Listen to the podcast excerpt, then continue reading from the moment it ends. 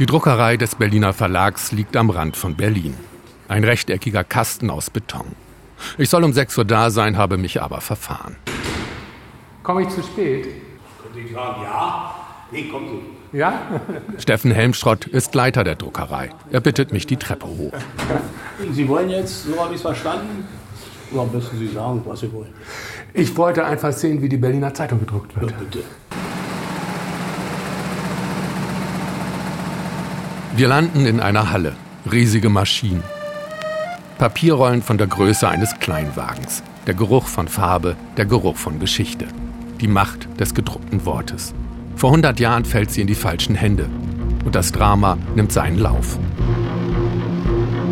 Herbst 1929. Schatten über Babylon. Eine sechsteilige Podcast-Serie von Volker Heise.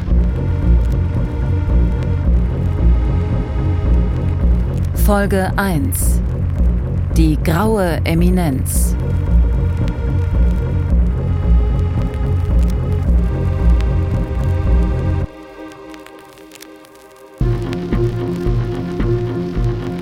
Am 11. August 1929 feiert die Weimarer Republik Verfassungstag.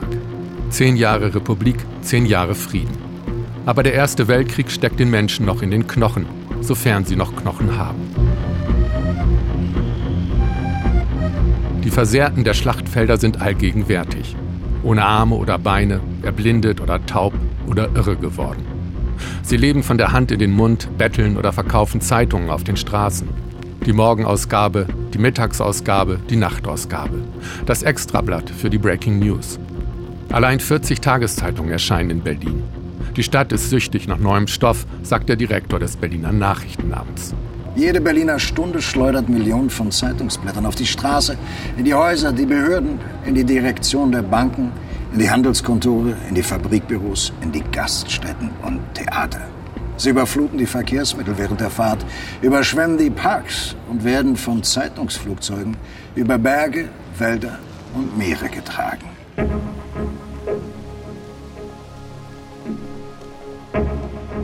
Der Zeitungsmarkt ist umkämpft, die Methoden nicht zimperlich. Gabriele Terget, Gerichtsreporterin des Berliner Tageblatts. Je schlechter geschrieben Zeitungen sind, hat neulich so ein Verleger Hengst zu mir gesagt, desto besser kann man sie verkaufen. Wozu Talent? Nicht Talent mit etwas Sadismus gewürzt bringt viel mehr Geld ein. Ein genutzsüchtigtes Mädchen ist beliebter als ein Satz von Goethe. Ob zwar Goethe immer noch geht. Verlage gibt es reichlich. Die liberalen Verlage Masse und Ullstein, den Vorwärts der SPD, die rote Fahne der KPD, den Angriff der Nazis. Und es gibt die Scherl-Gruppe von Alfred Hugenberg. Hugenberg ist der mächtigste Verleger der Republik. Groß geworden im untergegangenen Kaiserreich, finanziert von der Schwerindustrie, hat der ehemalige Rüstungsmanager einen Konzern aufgebaut. Er besteht aus Nachrichtenbüros und Werbeagenturen, Tageszeitungen und Illustrierten. Hugenberg ist ein Geschäftsmann, aber er hat auch eine Botschaft. Schluss mit der Republik, zurück zur alten Ordnung. Die Zukunft liegt in der Vergangenheit. Die sicherste Gewähr für einen sauberen, starken und gerechten Staat liegt im deutschen Kaisergedanken. Hugenbergs Zeitungen sind mächtig in der Provinz, dort beherrscht er die Öffentlichkeit. Dort macht er Stimmung, dort macht er Gewinne. Die gedruckte Zeitung ist das Leitmedium der Epoche. 100 Jahre später sinken die Auflagen der Zeitungen Jahr für Jahr. Bei der Berliner Zeitung ist es nicht anders. Aber noch warten die Rotationsmaschinen auf die nächste Ausgabe, sagt Steffen Helmschrott. Wenn die letzte Druckplatte da ist, dann werden die letzten Platten auf die Maschine montiert und dann wird sofort gedruckt. Kann auch mal sein, dass die Redaktion da sagt, wir, wie gesagt, wir haben hier noch was entdeckt. Wir schicken irgendeine Seite noch mal neu. Dann warten wir drauf, wenn es nicht so lange dauert. Die Redaktion der Berliner Zeitung liegt im Zentrum von Berlin. In den Räumen ist es ruhiger, sehr viel ruhiger. Stefanie Scholz starrt auf ihren Bildschirm und arbeitet am Layout schiebt Bilder von links nach rechts, zieht Icons an die richtige Stelle, ordnet das Erscheinungsbild. Ja, das sind jetzt hier so Kleinigkeiten. Aber irgendwie auch wichtig. Das ist ganz viel Geklicke. Die Maus wird hin und her geschoben, um einen Platz für den Link zur englischsprachigen Ausgabe zu setzen. Ups. Eine schwierige Frage, wo das hin soll. Stefanie Scholz macht das Layout nicht nur für die Zeitung, sondern auch für die digitalen Ausspielungen, für Desktop, Tablet und Smartphone. Jedes Medium hat seine eigenen Gesetze. Die Zeitung fasst einmal am Tag die Ereignisse zusammen. Im Internet ist dauernd was los. Wir müssen in diesen Parametern arbeiten, dass alles ganz schnell bespielt wird und sich die ganze Zeit auswechselt und dann trotzdem aber noch geordnet in irgendeiner Form aussieht. Ein Albtraum für jede Grafikdesignerin. Weil eigentlich ist das auch gerade das, was bei Designsachen so viel Spaß macht, dass man es genau richtig setzen kann. Hm. Das geht hier nicht. Das, ist, das fließt alles und sieht halt alle zehn Minuten anders aus. Ihr gegenüber sitzt die Social-Media-Abteilung. Dort hegt man maximal nostalgische Gefühle für die gedruckte Zeitung. Es fließt ja nicht nur, es muss auch schneller gehen, als die Zeitung geliefert wird. Man sagt, wenn man die, die User in drei Sekunden nicht hat, dann swipen die weiter und gucken sich das nächste Video an.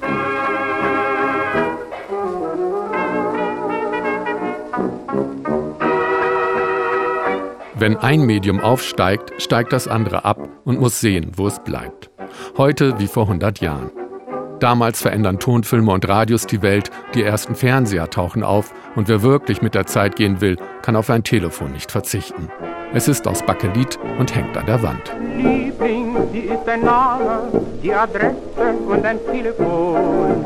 Liebling, ich habe morgen nach dir sicher große Sehnsucht schon. Ich bin dann immer traurig und ich finde keine Ruhe und kann dann nicht mehr warten bis zum nächsten Rendezvous. Der Name, die Adresse und ein Telefon. Wohnst du bei deiner Tante, in deinem Garten oder in Pension? Sag mir, ob man dich ranruft, wenn man anruft oder heimlich deinen Mann ruft, der verlässt gleich schreit, besetzt. Am 12. August 1929 bekommen die Klatschspalten der Zeitungen neues Futter. Der berühmte Hollywood-Regisseur Josef von Sternberg trifft in Berlin ein. Bekannt wurde er durch den Gangsterfilm Unterwelt, durch Schusswechsel, Verfolgungsjagden und Leichen. Journalisten erwarten ihn am Bahnhof Zoo. Der Mann sieht aus wie ein verträumter Klaviervirtuose. Ein Kindsgesicht ist dieser Sternberg, mit blondem Schnurrbart und welligem Künstlerhaar. Empfangen wird Sternberg vom Produzenten Erich Pommer und dem Schauspieler Emil Jannings. Sie planen einen Film und haben Sternberg in die Stadt gelockt. Ich kam ohne Vertrag nach Berlin und wusste nicht, was mich erwartet. Es überraschte mich, dass man an einen Film über Rasputin dachte. Ich lehnte den Plan ab. Mit Emil Jannings hat Sternberg schon in Hollywood zusammengearbeitet. Gemeinsam haben sie den Stummfilm Sein letzter Befehl gedreht. Aber Sternberg hat keine guten Erinnerungen an ihn. Jannings erschien jeden Morgen kampfbereit. Gelassen hörte er sich meine Pläne an und stolzierte wie ein Hahn davon, der gerade eine Henne besprungen hatte. Dann blickte er sich suchend danach um, wo sich am besten Unheil anrichten ließ. Eigentlich will Sternberg nie wieder mit Jannings zusammenarbeiten. Aber in Hollywood hat er gerade einen Flop hingelegt. Edgar Ray hat in seinem Buch Im Licht der Zeit die Filmindustrie der Zeit beschrieben und sagt, Sternberg war einer Abwechslung nicht abgeneigt. Der ist nach Deutschland gelockt worden von der UFA mit einem sehr guten Vertrag, einen großen Film zu machen. Und er wusste nicht, dass Jannings die Hauptrolle spielt. Und das hat er erst hier erfahren. So steigt Sternberg am Bahnhof Zoo aus dem Zug und sitzt in der Falle. Sein engster Feind Jannings drückt ihn an die Brust, als wären sie die besten Freunde. Jannings erinnert sich gerne an Amerika. Glatt herausgesagt, die Jahre in Hollywood gehören zu den schönsten und künstlerisch fruchtbarsten Jahren meines Lebens. Ich bin selten mit so offenen, klugen und vielseitigen Menschen zusammengekommen als in dieser Filmmetropole. Nun soll Sternberg mit Jannings einen großen Tonfilm für den internationalen Markt machen. Produzent ist Erich Pommer. Der hat schon Klassiker wie Metropolis oder Das Kabinett des Dr. Caligari produziert und steht im Dienst eines Mannes, von dem schon die Rede war. Alfred Hugenberg. Hugenberg ist nicht nur der mächtigste Verleger der Weimarer Republik, er hat auch die größte Filmproduktion des Landes gekauft, die Universum Film AG, kurz UFA. Über 140 Tochtergesellschaften im In- und Ausland, 134 Kinos in der ganzen Republik, die größten Studios des Landes. Zeitungen alleine, sagt der Filmhistoriker Rainer Rother, genügten ihm nicht mehr. Deshalb wird er sich wohl folgende Gedanken gemacht haben. Ich habe jetzt zwar sehr viel Publikationsmöglichkeiten, aber im Film, diesem Massenmedium, dem Medium der Moderne sozusagen, äh, da habe ich keinen Einfluss drauf, aber bei der UFA habe ich dann Einfluss drauf. Er wollte modern werden und er wollte verschiedene Publika bedienen können. Hugenberg weiß die Zeichen der Zeit zu lesen. Schneller werden, effizienter werden, ein junges Publikum erreichen, mit neuen Ausspielwegen Geld verdienen. Die Botschaft mag alt sein, aber das Medium ist neu. Die UFA hat Hugenberg als finanzielles Wrack übernommen. Nicht ganz schuldlos daran war ein Film von Erich Pommer. Metropolis hat sicher einen enormen ähm, Einfluss darauf gehabt, auf diese finanzielle Schieflage der weil UFA, weil er mehrere Millionen Reichsmark gekostet hat, über ein Jahr gedreht wurde und gefloppt ist. Pommer muss liefern. Dafür braucht er den erfahrenen Regisseur Josef von Sternberg und den Weltstar Emil Jannings. Aber er braucht auch einen Stoff, ein Drehbuch und einen Komponisten für den Film. Bisher hat er nur einen Sack voller Probleme. 100 Jahre später kommen die ersten Exemplare der Berliner Zeitung aus der Presse. Einer der Drucker nimmt sich eine, geht in einen Nebenraum, schlägt die Zeitung auf, kontrolliert die Seiten, Farbe, Satz, Druckqualität. Wir haben jetzt erstmal den Andruck hinter uns und sobald wir die Zeitung als Jute verkaufen, drücken wir auf und dann gehen sie raus. Ja, okay. Und was ist daran noch nicht gut? Ja, das ist alles noch nicht gut. Das ist Gar praktisch nicht? der erste Andruck. Das passt alles noch nicht richtig, die Farben sind noch nicht original. Äh, sehen Sie das nicht so? Na, hier fehlt zum Beispiel gelb und hier ist zu viel gelb und das müssen wir alles noch ein bisschen hinstellen. Er knüllt die Zeitung zusammen, wirft sie weg, stellt die Maschinen neu ein, holt das nächste Exemplar. In der Redaktion der Berliner Zeitung denken die beiden Geschäftsführer Tobias Miller und Jan Schmidt über die Zukunft nach. Die Welt nach der Druckerpresse. Wir arbeiten zunächst mal online, wir denken in Veröffentlichungszeiten online und wir machen eine Zeitung. Der Wechsel von festem Papier zu fließenden Informationen, von analog zu digital, ist ein Wechsel in die endlosen, nie zur Ruhe kommenden Informationsströme. Sie betreiben keine Zeitung mehr, sondern einen Kanal. Wie im Radio. Dauernd läuft was, aber nur einmal am Tag ist Primetime, nämlich am Morgen. Das Ziel ist, ein Angebot zu machen, dass die Leute im Idealfall gut informiert und gut gelaunt in den Tag starten. Mit ihrer Zeitung stehen sie nicht mehr nur in Konkurrenz zu anderen Zeitungen, sondern auch zu Fernsehsendern, zu Radiostationen, zu Nachrichtenportalen, zu Streamingdiensten. Alle sind im Internet, alle wollen geklickt werden. Der Kampf um Aufmerksamkeit hört nie auf, sagt Redakteur Jörg Hunke. Jeder Absatz ist eine neue Hürde, weil irgendeine WhatsApp-Nachricht ist gerade wieder aufgeploppt und die ist bestimmt auch super spannend.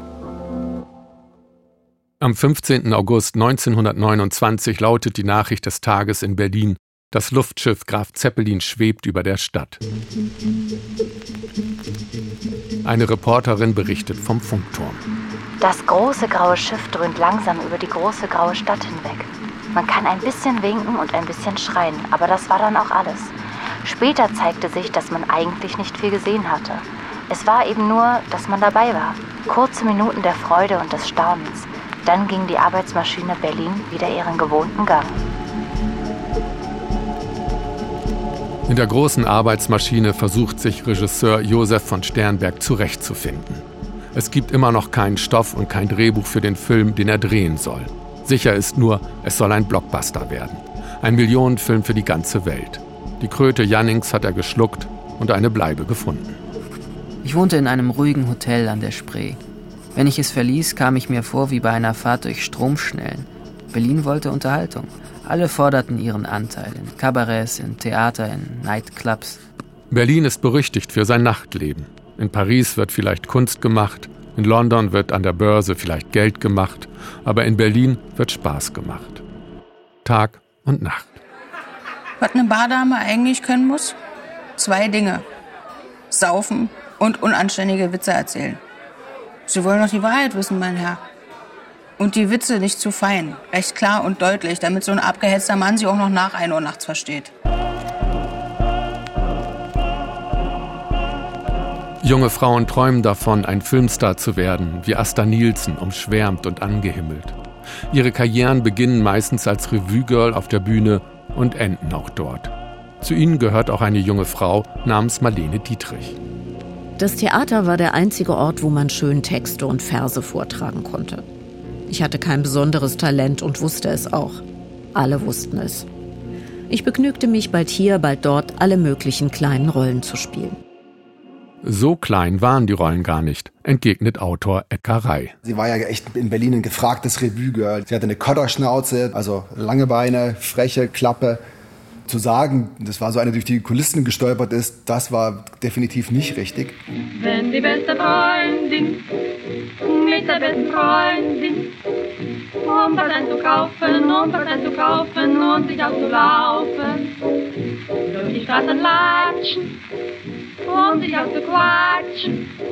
Sprich die beste Freundin zu der besten Freundin, meine beste, meine beste Freundin. Oh, meine beste Freundin, oh, meine schöne Freundin, oh, meine treue Freundin, oh, meine süße Freundin, ist die beste Freundin, mit der besten Freundin spricht die beste Freundin zu der besten Freundin, meine beste, meine beste Freundin. Im Jahr zuvor ist Marlene Dietrich in der Revue Es liegt in der Luft aufgetreten. Ein leicht frivoles Stück, in dem sie mit Margot Lyon im Duett sang und ihren Ruf bekräftigte, sexuellen Abenteuern nicht abgeneigt zu sein. Den Namen Sternberg hat sie bisher nur in der Zeitung gelesen.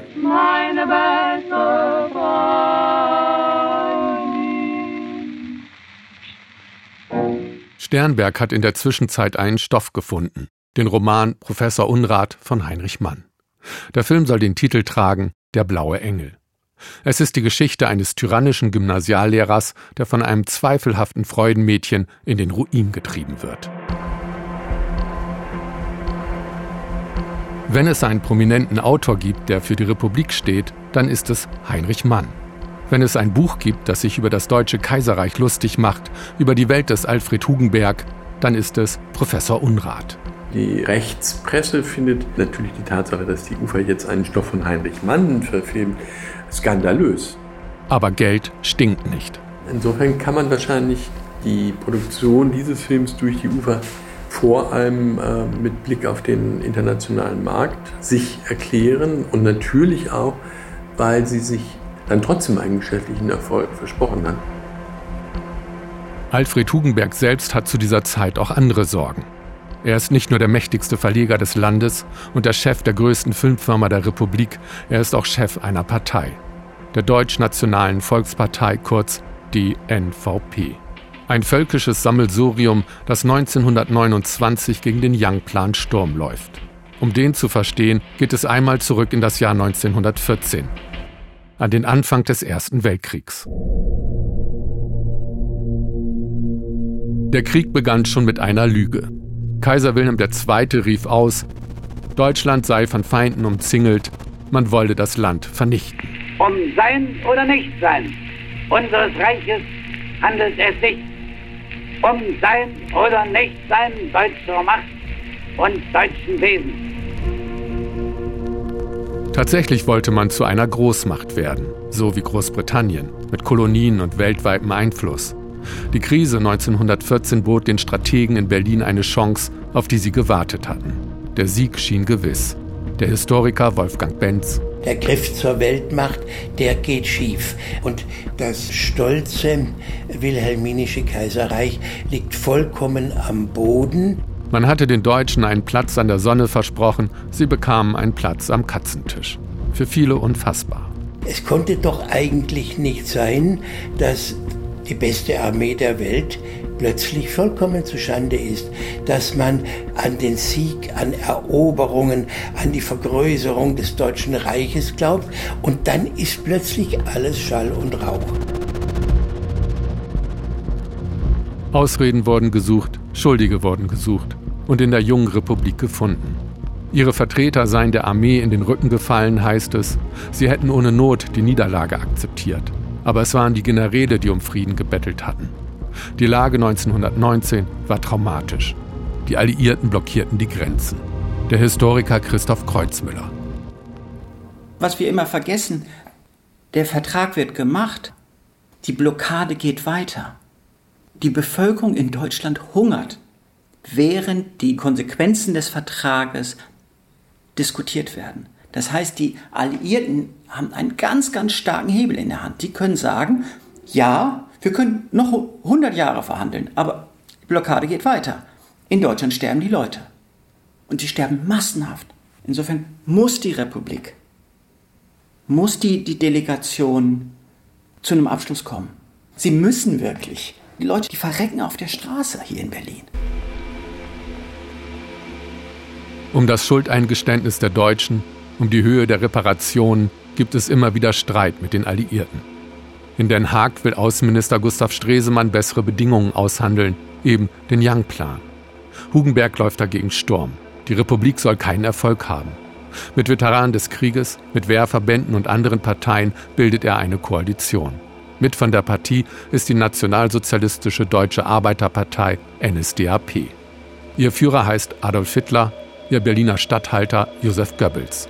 Der schreibt in sein Tagebuch, die Hager Konferenz steht auf einem kritischen Höhepunkt. England und Frankreich liegen sich in den Haaren. Stresemann vermittelt, statt zu schüren. Der Herbst wird uns vor die schwersten Entscheidungen stellen. Uns kann schon recht sein. Wir sind erzbereit. In der Druckerei der Berliner Zeitung wird weiter an der Ausgabe des nächsten Tages gearbeitet. Wieder schnappt sich ein Drucker ein Exemplar, geht in den Nebenraum wo es nicht mehr so laut ist. Wieder sieht er sich jede Seite genau an, steht an einem Tisch, der wie eine riesige Spielkonsole aussieht und tippt auf Knöpfe. Hier drüber können wir unsere Farben steuern und diese einzelnen Farbzonen können wir dann so hinstellen, wie wir es laut Vorlage brauchen. Aber ist immer noch nicht alles gut. Hier ist immer noch nicht gut. Der nächste Andruck wird zerknüllt und in den Papierkorb geschmissen. Die Druckerei und den Verlag haben Silke und Holger Friedrich gekauft. Das Unternehmen steckte in tiefroten Zahlen. Sie wollen die Berliner Zeitung wieder zum Erfolg führen. Holger Friedrich kommt aus der digitalen Welt und sagt, die Branche hat die Entwicklung verpennt. Ich versuche es einfach mal so zu erklären, dass die Kalligraphen in den Klosterbibliotheken jetzt eine mechanische Schreibmaschine auf den Tisch bekommen. Die kann jeder bedienen, jeder, außer die Kalligraphen. Er will es besser machen. Einsatz moderner Technologien, klare Abläufe, Orientierung auf den Kunden, personalisierte Information. Für ihn gibt es nur eine Instanz, die entscheidet. Der Markt. Das ist doch in der Industrie ist das völlig selbstverständlich. Also und wer nicht ordentlich abliefert, scheidet aus dem Markt aus. Also das ist Marktwirtschaft und das ist dann noch eine soziale Abprüfung. Gibt es ja alles völlig in Ordnung, aber vom Grundsatz her gibt es ein Angebot und eine Annahme. Das ist ein Vertrag und dann wird ein Produkt gegen eine Leistung, die im Regelfall Geld ist, getauscht. Redakteur Jörg Hunke sieht die Zukunft so.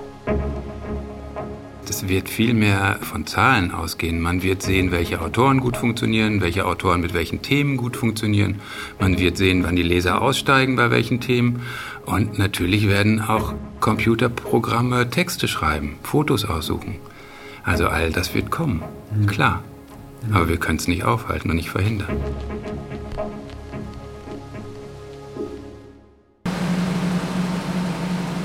In der alten Welt der menschlichen Autoren und lauten Maschinen wird das nächste Exemplar der Zeitung aus der Druckerpresse genommen und geprüft. Sind Sie immer noch nicht zufrieden? Oder? Doch, jetzt ja? gehen sie raus und werden praktisch verkauft.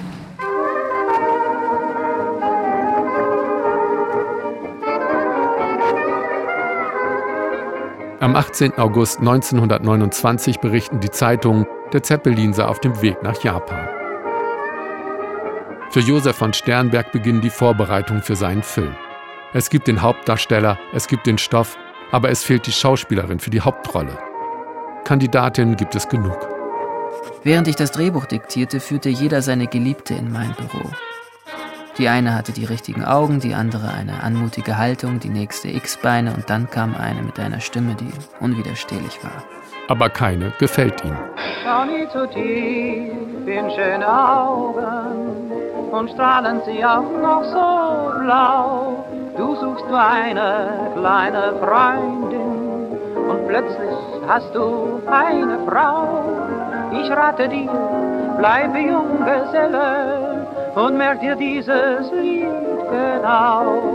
Schau nie zu tief in schöne Augen, wozu brauchst du schon eine Frau? Für Sternberg aber wird es langsam eng. Wo ist die Schauspielerin seiner Träume? Von Marlene Dietrich hat er noch nie gehört. Das wird sich ändern.